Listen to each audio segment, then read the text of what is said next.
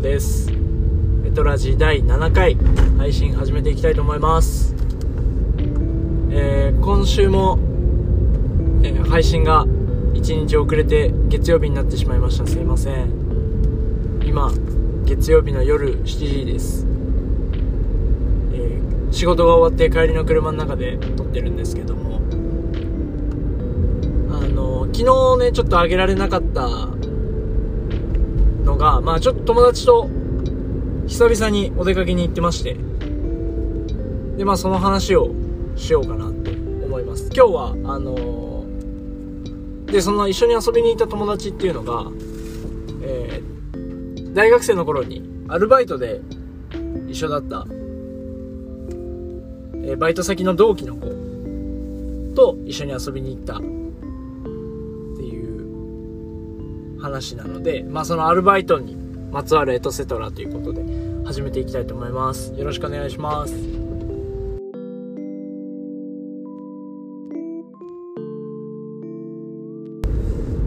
はい、ということでですね、えー、今日のテーマは、えー、アルバイトにまつわるエトセトラということなんですけども、まあ、その話をする前に、まずは昨日の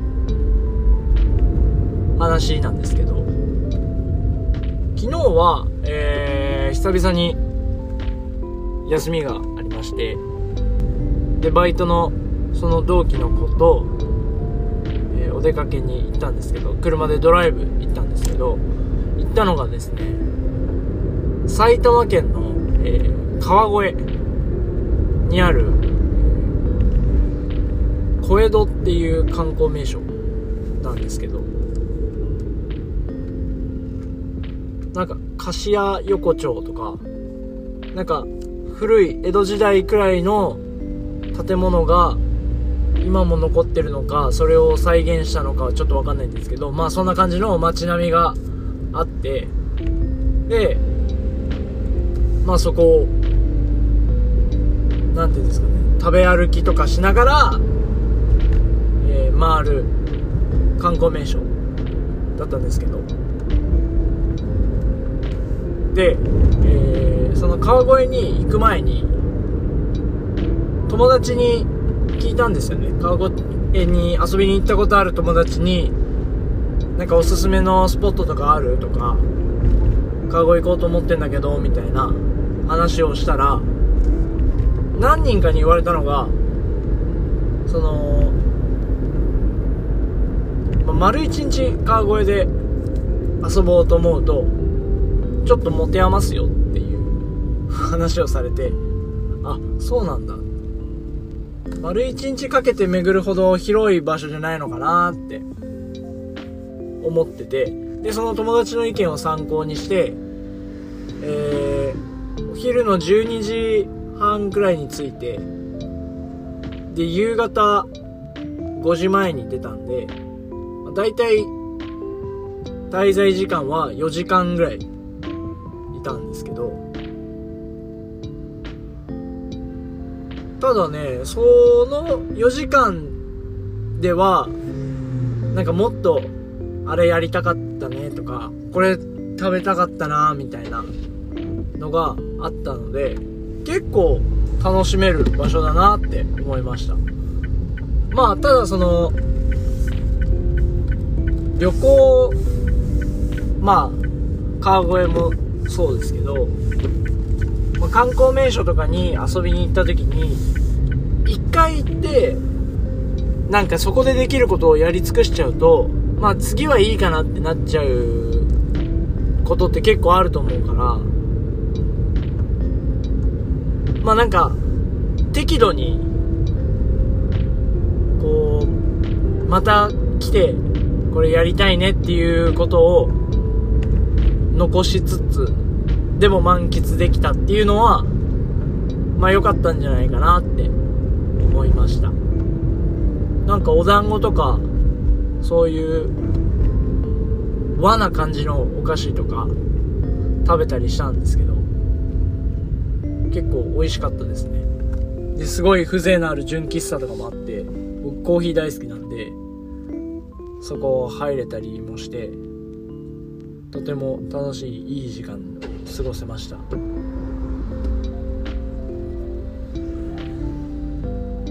であとその川越にある氷川神社っていうちょっと有名な神社があってでそこではあのおみくじの形がちょっと独特であのかインスタとかで氷川神社って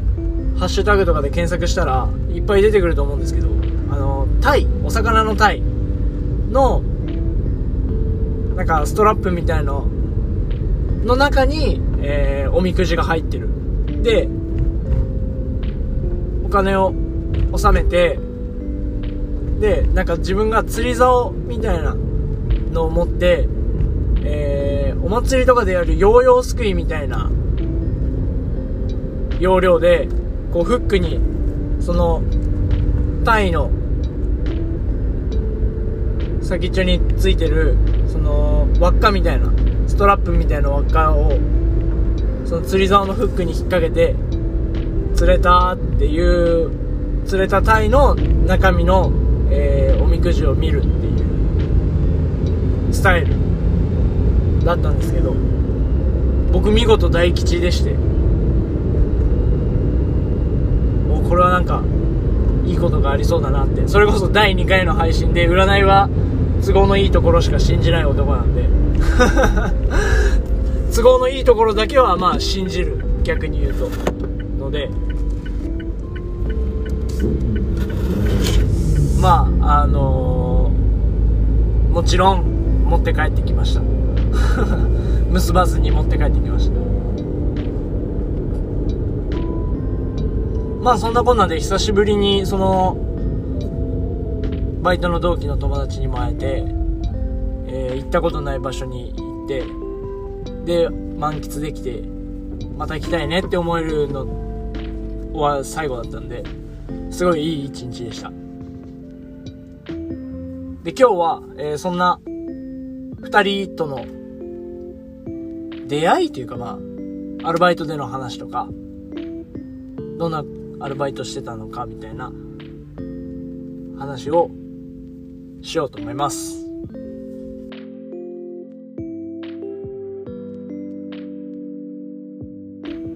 はいでアルバイトの話なんですけど皆さんアルバイトはえー、どんなアルバイトされてましたかとかアルバイト楽しかったですかとか、アルバイトいつからやってますかとか、いろいろあると思うんですけど。僕は、えーと、まず高校が、えー、アルバイト禁止の学校で、高校生の時はアルバイトはできなくて、まあそもそも部活やってるからそんなアルバイトに、アルバイトもしてなんていう時間はなかったんですけど、まあアルバイトはできないっていう環境で、で大学生になった時にアルバイトを始めたんですけどでアルバイト先を選んだきっかけが、えー、小学生にまで遡るんですけどあのまあ、皆さんも思い出しながらちょっと聞いてもらえればなって思うんですけどこれ特に男の子は当てはまるんじゃないかなって思うんですけどあの小学校の時って洋服着て学校に着ていく服って女の子とかは、まあ、おしゃれが好きな子とかは自分で選んだりとか自分であの服買ったりとか服買ったりっていうかそのお父さんお母さんに買ってもらったりとかすると思うんですけど、えー、僕はあんまそういうのがなくて服に対する執着がなくて。でまあ洋服お母さんが買いに行ってくれてでえ毎朝学校行く時も、えー、起きてきたらはいじゃあ今日はこれを着てってくださいみたいな上下のセットがもうタンスから出されて置いてあってっていう小学校生活だったんですよね。だから自分で服を選ぶっていうことがなくて。で中学生になると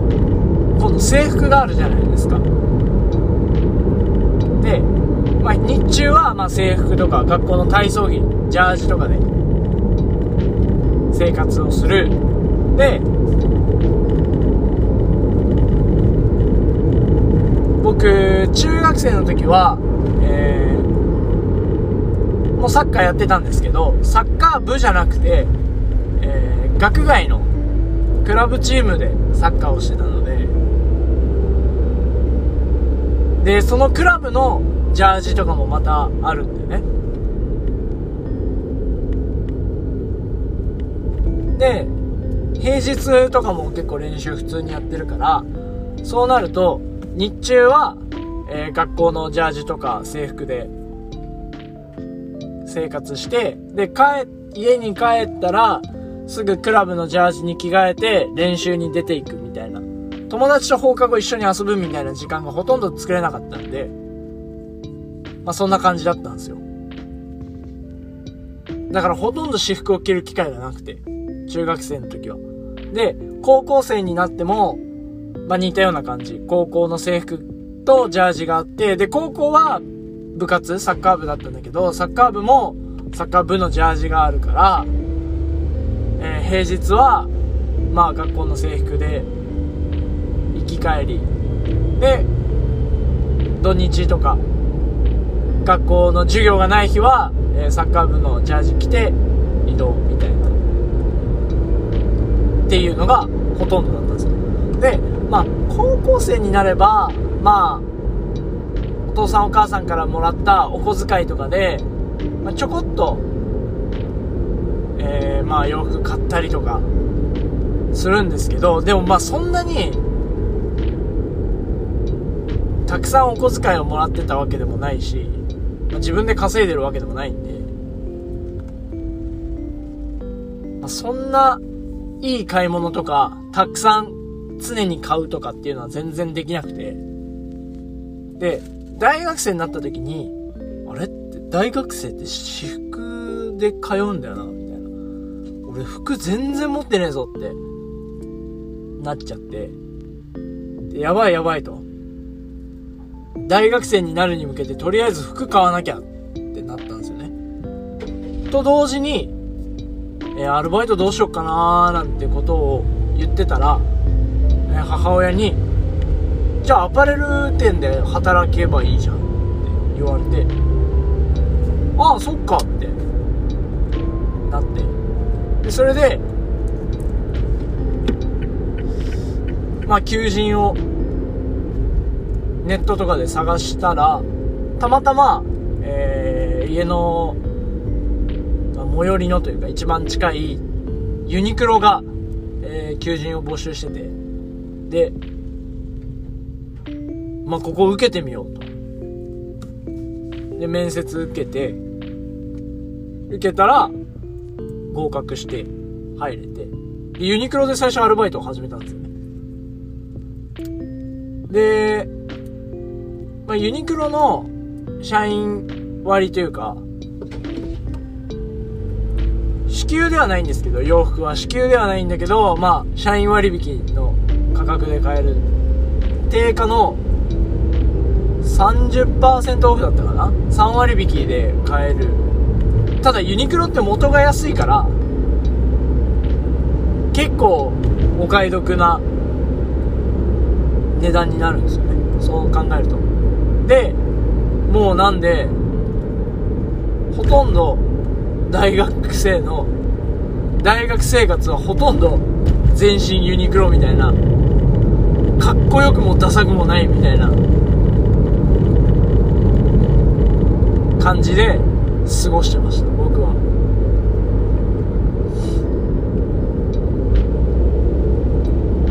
それこそ今でこそなんかユニクロでもう働くこともなくなったので今は。違うお洋服とか。若干最近お洋服に興味を持ち出すようにはなったんだけどけどそれでもめちゃくちゃおしゃれさんとかってわけではないしまあ、ユニクロ以外の、えー、アパレルショップもちょっと見るようになったっていうぐらいの感じでまだまだ洋服の知識とかは全然ないので、まあ、そういうところも知識つけていけたらいいなとは思うんだけどまあそんな感じで、えー、ユニクロでアルバイトを始めたのが一番最初です。で、えー、昨日川越に遊びに行った2人はそのユニクロで出会ったバイトの同期になるんだけどえっ、ー、と3人俺入れて3人の仲良しグループでで男の子は俺だけあと2人は女の子。っていう3人なんだけど、えー、年も一緒で、えー、そのユニクロに入社したタイミングもほとんど一緒でっていうので、まあ割とすぐに打ち解けて、まあ、シフトが一緒だったら、バイト終わり一緒に帰ったりとか、一緒に飯食いに行ったりとか、飲み行ったりとか、っていうのを結構してて。で、まあ1年生の割と最初の方に入って、1年生の5月の時に僕は入社して、で、全く同じタイミングで入ってきたのが1人と、ちょっと1ヶ月遅れぐらいで初めてだったのが1人その3人で仲良くしてたんですだけどで結局僕と、えー、もう1人の子は大学生のうちにユニクロのアルバイトを辞めてしまうんだけど1人は、えー、4年間やりきってついこの間卒業したっていう話を聞いてあ、卒業したんだ、すげえねって4年間やりきったんだ、すごいねっつって、っていう話の流れで、なんかそろそろまた会いたいな、みたいな。2人でどっ、3人でどっか出かけに行かないみたいな話から、えー、川越に行こうってなったんですけど。確かね。で、まあだからそんな感じで、えー、知り合って、で、まあ、まあ、俺なんかもユニクロ辞めちゃったけど、でも辞めた後もこう、関わりがあるというか、っていうのは、まあやっぱり、相当仲いいと俺は思ってる二人だし、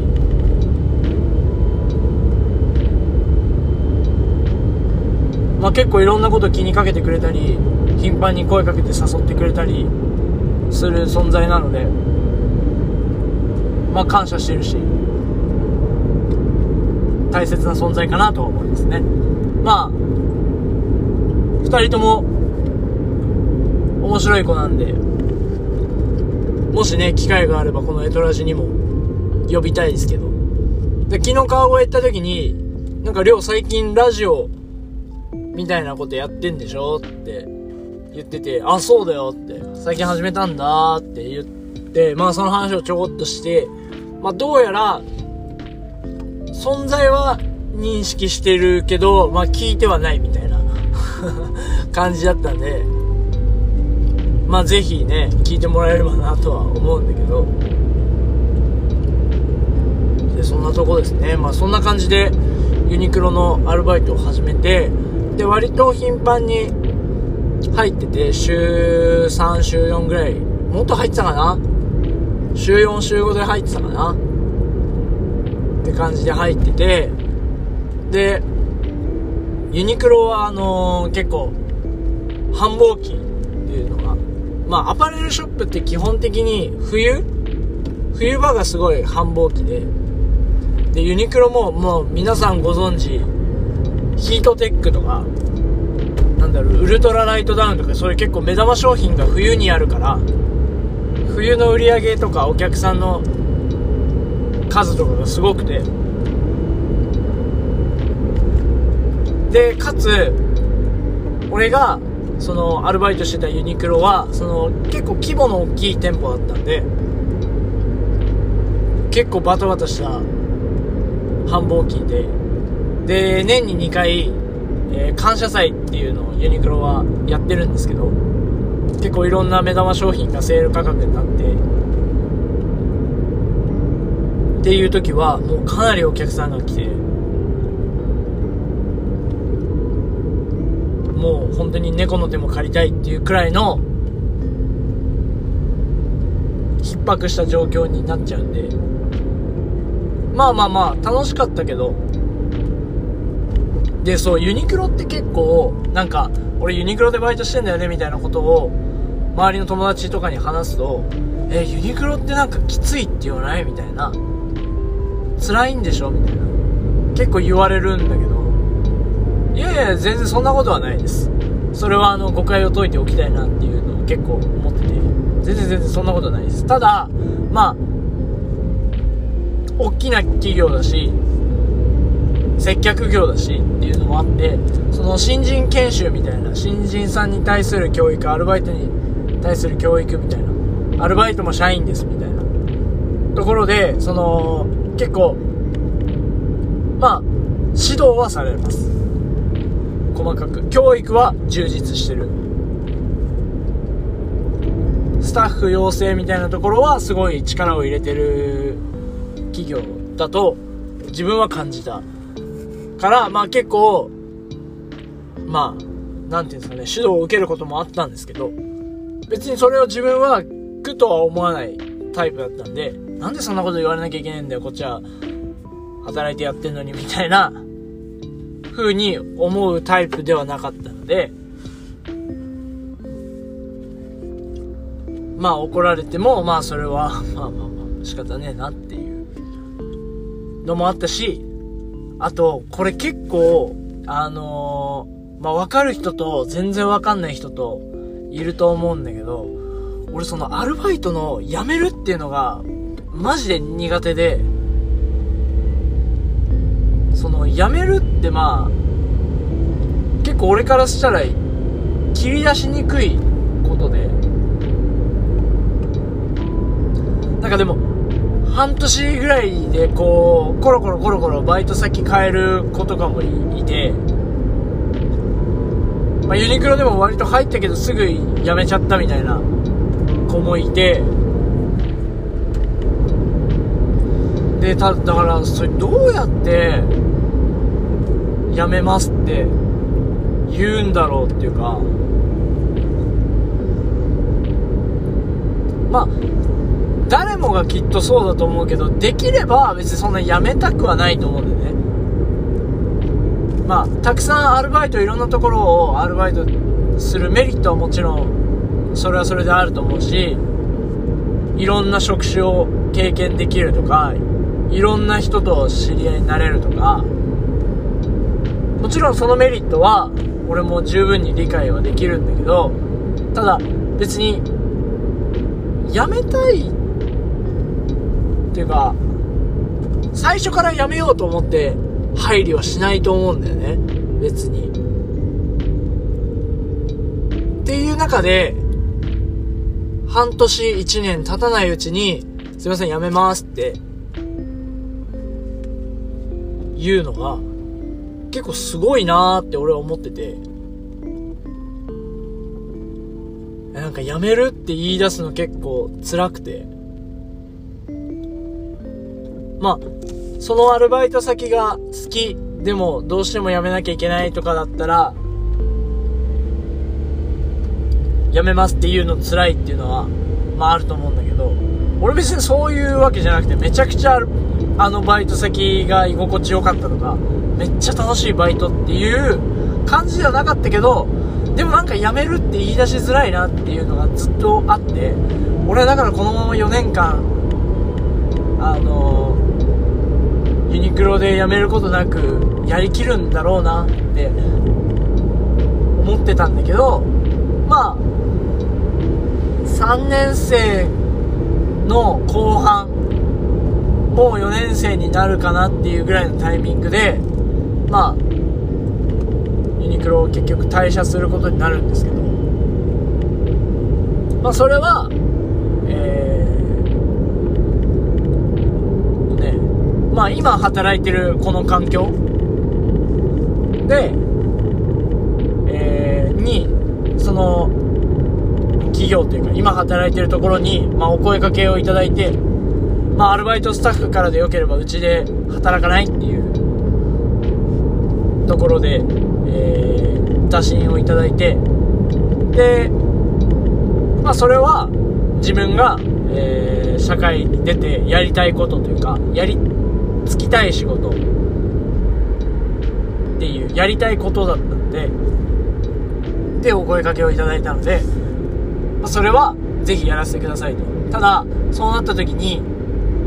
まあ別にユニクロと掛け持ちをすることもできたんだけどまああのー、もうそちら新しくお声掛けいただいた方に、えー、集中したいと専念したい、まあ、どっちつかずな感じになりたくないっていう思いが自分の中であってまあ、すいません、こうこうこういう理由でお声かけをいただいたので、えー、退社させていただきたいんですけど、っていう話をしたんだよね。すごい、だからそれもなかなか言い出すタイミングが難しくて、なんか、うーん、店長にどうやって言おうかな、みたいな。で、店長と話をした時も、あのー、まあ、辞めないでほしいみたいなことを言われて、まあそうだよな、みたいな。そりゃそうだよな、みたいな。で、そのぐらいの時期、3年生から4年生にもうなるかなってぐらいの時で、で、まあ学生のアルバイトもいっぱいいるんだけど、もう1個上の4年生たちがもうほとんど卒業というか、しちゃってて、あんまりバイトに入ってこないから、まあ、ちょっとこの時期は人数的にもその働く側の人数もちょっと減る。人手が減るからまああんまりやめてほしくないっていうのと学生のアルバイトで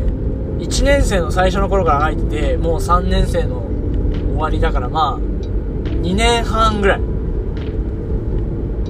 3年弱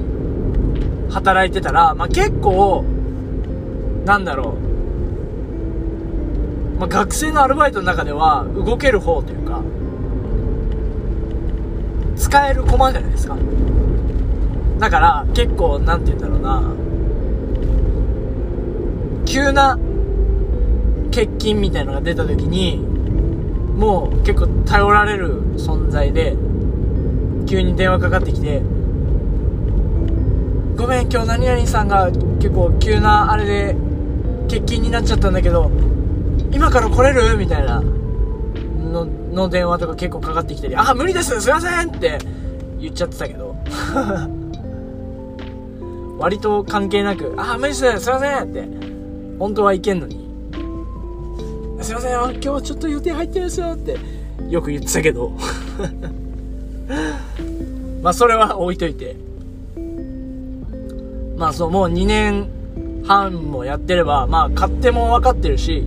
動き方も分かるし、まあテキパキ動けるし、みたいな。で、まあ接客もそれなりにこなせるし、みたいな。結構、戦力として多分カウントされてたかなっていう認識は自分の中ではあるので。で、だからまあ、できればこう、まあやめずに席は残しといてもらって、で、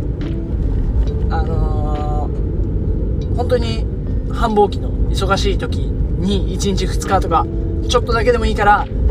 ヘルプに来てくれるような形じゃダメかなって言われてたんですけど、結構、結構しつこく言われてたんですけど、いや、すいません。それは、あの、ちょっとできないですっていう形で、えー、結局退職させてもらって、で、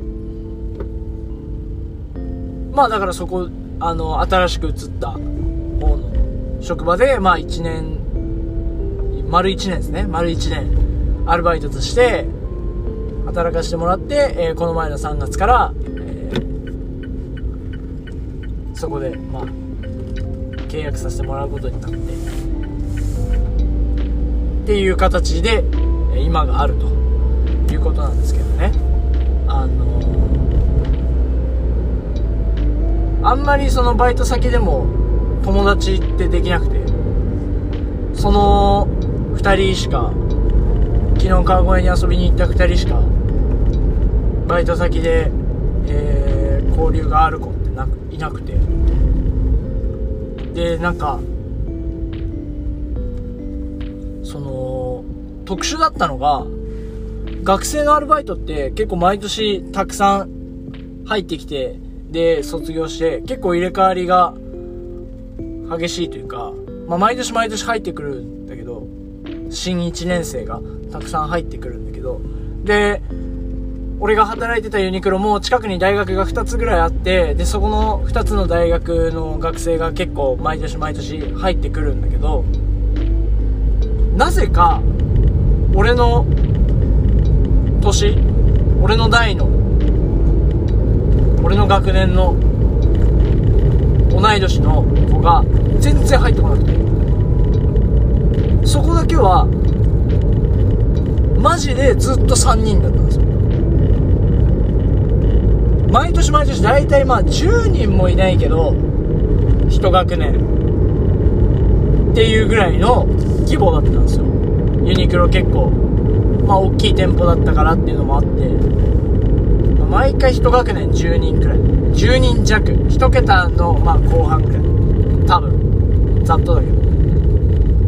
っていう中でなぜか俺らの代は3人最初に入って割と最初の方に3人ポンポンポンって入ってでそっから同い年の子が全然入ってこなくてなんでだろうねってなんかもっとね友達増えたら楽しいのにねとか言って。なんか理想はまあ最初3人で仲良くなったけど、同い年の子が後から1人2人入ってきて、で、そういう子も一緒に仲良くなって4人5人とかで、で、なんか飲み会行ったりとか、一緒にどっか出かけたりとかできたら楽しいよね、みたいな、もっと楽しくなるよね、みたいな話をしてたんだけど、全然入ってこなくて、で、気づいたらなんか下の学年の子が入ってくるようになっちゃって、あれって、本当に俺らの学年はもう入ってこないのかって なっちゃって、で、結局それで、まあ4年間、やりきっちゃったからね、一人は。卒業して。まあ後輩を可愛がったりはしてたみたいだけど、話を聞く限りだと。でもやっぱり同い年の子っていうのはそんなに入ってこなかったみたいで、まあ入ってきても半年ぐらいですぐ辞めちゃったりとか、あんまりこう、深い関わりにはならなかったみたいでなんかそこはちょっと残念だなとは思ったけど、でもまあ、3人は3人ですごい居心地いいんで、別にそれは問題ないんですけど、全然。まあ、こう、バイト先でこう、仲良くなって、で、バイト以外のところでも、こう一緒に遊んだりとか、今でもするし、ね、バイトを辞めたけど、辞めてしまったけど、まあそれでも前と変わらずに、こう一緒に遊びに行ったり、連絡取り合ったりしてくれる仲なので、やっぱバイトの同期って、なんだかんだ重要なんだなって思わされた。そんな、アルバイトにまつわるエトセトラですね。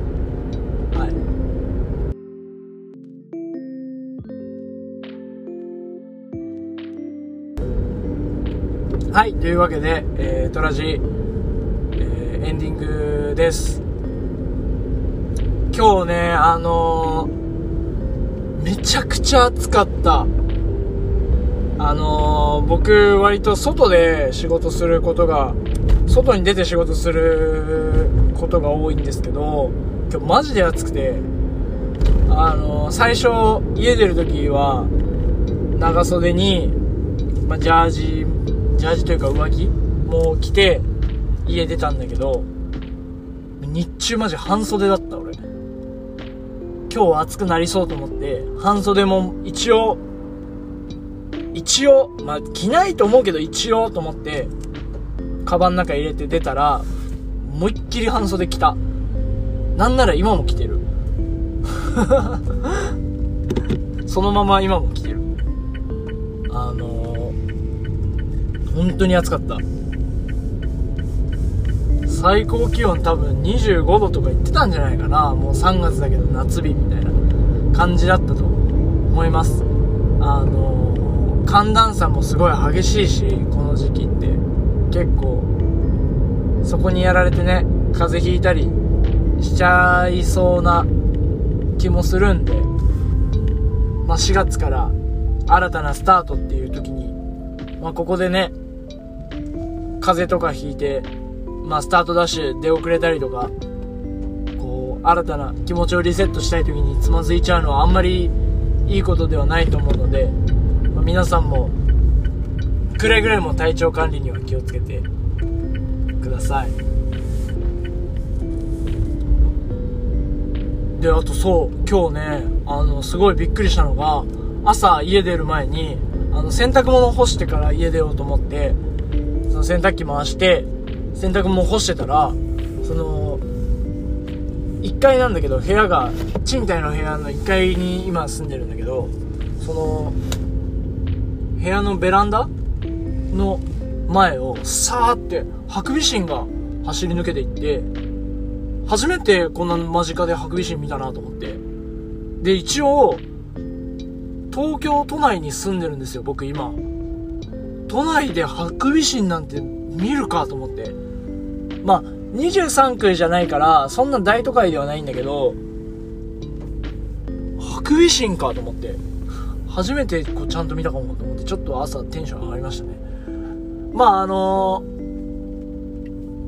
ー、前もこのラジオの中でちょっと喋ったかもしんないけど家の裏手がまあ神社とか、まあ割と緑が豊かなところだから、まあなくはないかなっていう感じなんだけど、まあ野良猫とかはいっぱいいる感じで、でもハクビシンを初めて見たなと思って。今度またちゃんと、ちゃんと見れたらちょっとなんか写真とか撮って Twitter にでもあげようかなと思います。はい。というわけで、えー、終わりたいと思います。えー、メールアドレス etceteradio.gmail.com エトセトラジオ .gmail.com まだメールが一通も来ておりません。えー、これを聞いてくれているあなた、えー、どんな内容でもいいので、ぜひ、メール送ってください。もう、はい。これもう終わるので、終わったらすぐメールを送ってください。どんな内容でも構いません、本当に。あなたからのメールを心よりお待ちしております。というわけで、えー、着いたので終わりたいと思います。今日もありがとうございました。では、また。バイバーイ。